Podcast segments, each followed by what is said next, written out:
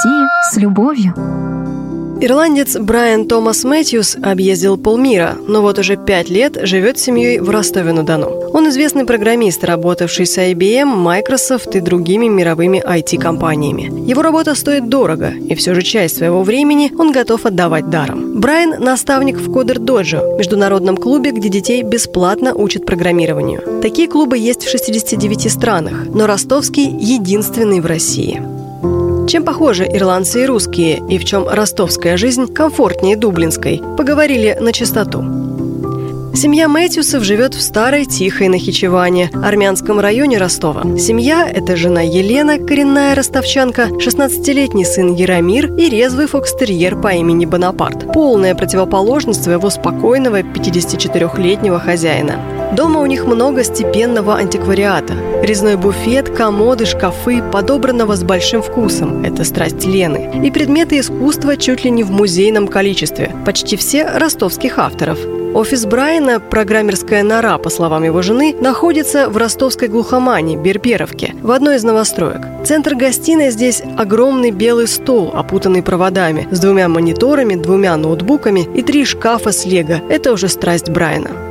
И Олега, и о Кодер Доджа молчаливый Брайан готов говорить часами. Правда, русским он пока не овладел, хотя учить его начал еще в Ирландии. Переводчиком выступает Лена. Кодер Доджо придуман ирландским школьником, 16-летним хакером и австралийским бизнесменом. Школьник хотел найти единомышленников, а бизнесмен хотел, чтобы его сын учился программированию. У того в школе не было занятий по информатике. И в 2011-м они объединились и создали первый клуб. Что значит это название? Кодер – тот, кто пишет коды, а доджо – это школа единоборств в Японии. Как мультяшный кунг-фу панда, вот он занимался в доджо. А наших ребят мы называем ниндзя. Сегодня в мире полторы тысячи доджо-клубов и 100 тысяч юных программеров от 7 до 17 лет. Брайан влился в это движение в 2015-м, еще когда жил в Дублине. Прийти в доджи может любой с нулевым уровнем. Когда я начинал, пришла леди, которая ничего не знала о программировании, но ей понравилось. Она стала учиться со своим ребенком и в итоге сама стала программистом и наставником в Кодер Доджо. Это не классы, где есть строгий учитель и нужно сидеть ровно. Нет. Никто тебе не диктует. Каждый учится со своей скоростью. Мы даем такие вот э, суши-карты, э, где шаг за шагом описана работа в Scratch, программе для начинающих. Она простая, но там можно писать довольно серьезные штуки. Можно делать свой веб-сайт или приложение. Когда непонятно, я помогаю, но не все хотят быть программистами. И тогда мы просто показываем, какие возможности есть у компьютера. А вы хотели быть программистом? Я хотел быть пилотом, когда был школьником, и выбирал для изучения точные науки. Мой папа радиолюбитель, он купил мне первый комп вычислять радиус вещания. Я стал разбираться, и мне понравилось. Я засел за компьютерные языки, а потом пошел в универ на курс Computer Applications. Изучал математику, основы менеджмента, экономики, французский и что-то очень тупое. А, бухгалтерию. Как же я ее ненавидел. И еще был жуткий предмет статистика. Я пропускал эти лекции, и меня не завалили только потому, что я слишком хорошо знал основные предметы. Программистом Брайан стал в 90-х. Перечень его работ огромен. Тут и объединение софта Hewlett Packard с IBM, и системы ведения поездов под Ла-Маншем для британских железных дорог, и прочее, и прочее. В 92-м в Англии мы присоединяли к кнопочным телефонам маленькие дисплеи, делали архитектуру будущего мобильного веба, когда еще никто и представить не мог, что телефоны станут такими. Как это может быть, что вы с Леной единственные представители кодер Доджа в России? Это же такая большая страна. Люди в России боятся бесплатного сыра. Самая наша большая проблема сейчас – это найти бесплатное помещение. Три года мы сидели в ростовском легопарке. К нам приходило по 30 детей. Но парк закрылся. А нам нужен всего лишь Wi-Fi, любые столы и стулья, и два часа днем в один из выходных. Какое-то время это был коворкинг, но они постоянно отменяли наши занятия. Еще в одном месте вроде согласились, но потом вдруг сдали помещение тем, кто учит робототехнике за деньги. Одно из главных правил Кодер Доджа – учить бесплатно. Брайан, как вы справляетесь с языковым барьером? Лена помогает. Я контактирую только с родителями. Говорю, что надо. А надо принести ноутбук и зарегистрироваться. Вот и все. А Брайан общается с детьми, и у них все прекрасно ладится. Есть пара помощников. Ребята с Мехмата. А каков уровень подготовки детей, которые к вам приходят? На мой взгляд, уровень математики сейчас, я сужу по сыну, который учился и там, и здесь, в России ниже. И я не согласна. Я из Ирландии и уехала, потому что увидела, как девочка в седьмом классе 360 и 11 в столбик складывала. Минуту они спорят. Брайан говорит, что он, к примеру, не замечал, чтобы calculus, математический анализ, вообще изучали в русских школах. Лена пожимает плечами. Когда я работал в Америке, ко мне как-то обратился студент колледжа. Он не мог найти площадь сложной фигуры. Брайан рисует пятиугольник и нарочито удивленно делит его на прямоугольник и треугольник. Он не мог понять, что его нужно разбить на простые фигуры. Здесь, как и в Америке, учат только элементарной математике. А те, кто регулярно ходил к вам в клуб эти три года, у них какие успехи? Они поступили на мехмат ЮФУ в ДГТУ. Один мальчик, Миша Попов, в 14 лет поехал в Ирландию на IT-фестиваль Coolers Project. Это круто. У него был проект в стадии разработки, но его заявку приняли и пригласили. Сейчас Миша учится на мехмате и сам преподает программирование. Хотелось бы, чтобы к нам приходили и девочки тоже. Их очень мало пока. В других странах есть целый Girl Dodger. Зачем вам вообще это волонтерство? Ну, это весело. Во всякой работе есть масса проблем, претензий, неудовлетворенности. А дети, они приходят сюда, потому что хотят приходить сюда.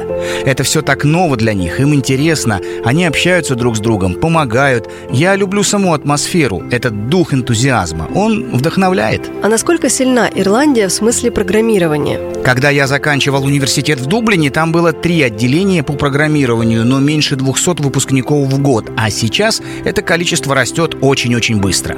Уровень ирландских программистов сегодня выше, чем где-либо, а я был во многих странах.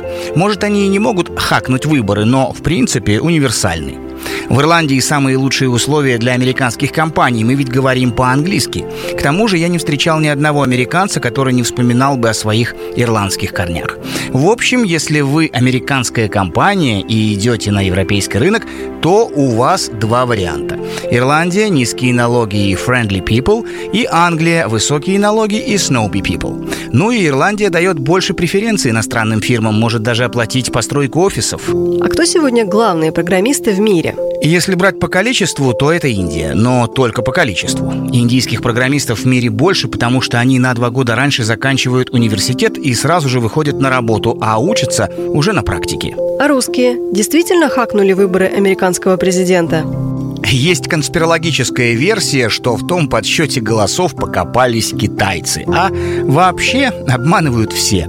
Выигрывают те, кто обманул лучше. Хакеры тут ни при чем. Японцы? Вы же работали в Токио. В нашей команде из 20 человек было только два хороших японских программиста. На японцев в IT работает масса иностранцев. Местных и приезжих где-то 50 на 50. IT-компании вообще очень мультикультурны. В Америке наша фирма решила отмечать национальные дни сотрудников, местный день независимости, День России, ну и так далее. Нас было 150 человек, и мы получили 30 пати в год. Бывали сложные ситуации. Однажды мне нужно было нанять двух программистов. Один американец, другой ирландец. Мой бюджет 60 тысяч фунтов стерлингов в год на двоих. Уровень у них равный, но американец хотел 32 тысячи. Я не знал, что делать, и спросил ирландского парня, готов ли он получать 28. Он согласился. Вам, как профессионалу, нравятся русские приложения? Мне нравится Яндекс Go, оно функционально. Банковские приложения тоже хорошие. Ирландские банки не платят программистам, чтобы сделать хорошие приложения. Иностранцы часто жалуются, неудобно. При этом банки работают только в будни с 11 до 16. Когда один начал работать еще и в субботу, об этом написали в газетах. Событие. Давайте немного о личном. Как вы познакомились? Это был 2005 год. Я жила и работала в Токио. На тот момент хостес в престижном клубе. Мне было 27, я думала о личной жизни, о карьере и стоит ли тут оставаться. С Брайаном мы познакомились в баре. Я отмечала с подругой ее увольнение. Это был гайдзинский бар, то есть для чужаков. Помню, что увидев меня, он упал со стула, а потом сказал сестре, что встретил девушку своей мечты. Да, мы встретились в баре. У меня тогда случился очень плохой день на работе. Я наорал на менеджера и сказал, куда ему пойти и что с собой сделать.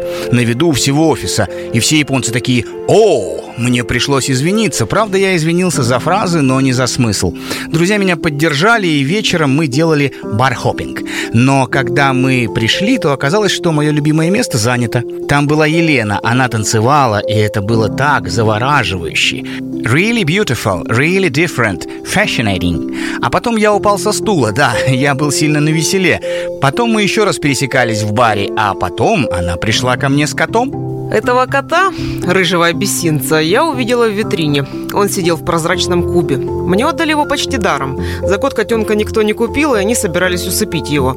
Я переезжала и попросила Брайана взять кота на время. А кот оказался сумасшедшим, всюду гадил, все метил, свихнулся в этой пластиковой клетке. Брайан жил тогда в шикарных апартаментах и сразил меня тем, что все выходки кота терпел безропотно. Чтобы как-то сгладить неудобства, я стала ему готовить. Солянка. Солянка, фаршированные перцы, плов. Когда я впервые заглянула к нему в холодильник, то не нашла ничего, кроме 5 литров соуса для макарон. Но кот стал главным показателем. Брайан ни разу не упрекнул меня. «Посмотри, что сделал твой кот». И, в общем, очень элегантно подбивал клинья. Брайан, для вас было важно, что Лена русская?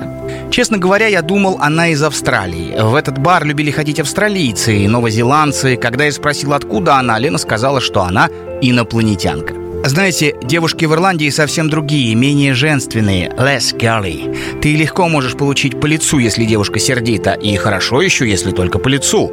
Они похожи на парней, и они любят делать то же, что мужчины. Заниматься спортом, крепко выпивать. А чем похожи русские и ирландцы? В Японии ирландцы для меня были самыми русскими. Открытые, честные, искренние, без одних мыслей. В отличие от японцев или англичан, которые сто раз подумают и ничего не скажут. Или скажут так, чтобы ничего не сказать. Мы, как и русские, едим много свинины и картошки. Правда, обычно в ирландском меню пять разных гарниров из картошки. Жареная, печеная, вареная, ломтиками, пюре. Слишком много картошки. Мы тоже любим спорт. В Ирландии спорт. Это в крови. Что стало решающим для переезда? Почему Россия? Мы с сыном вернулись сюда в 2013-м. Во-первых, к родителям, а во-вторых, меня не устраивали в Ирландии ни медобслуживание, ни школьное образование, ни погода, ни перспективы. У них тогда была жуткая безработица. Я даже пыталась пойти в уборщицы, а меня спрашивали, есть ли у вас опыт? А позже переехал Брайан. За пять лет в России вы успели стать в чем-то русским, Брайан? Мой брат думает, что я стал русским. Он говорит, ты выглядишь как русский. Я не знаю, почему он так говорит. Это типа написано у меня на лице. Что написано, понятия не имею. Я ирландец, где бы я ни был.